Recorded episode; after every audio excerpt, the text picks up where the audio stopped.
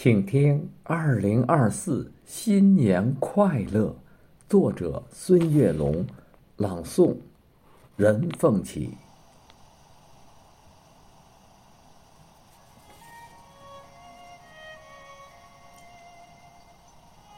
新年的钟声响起，我站在时光的交汇点，向过去挥手告别，向未来。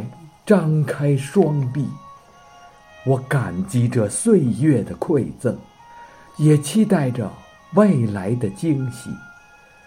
我知道，每一个新的日子都值得期待。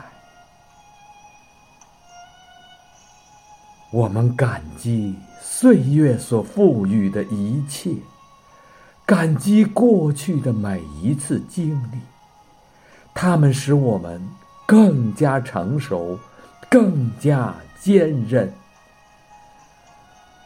我们期待未来的每一次相逢，期待新的挑战与机遇，期望遇到阳光明媚的明天和崭新奋进的自己。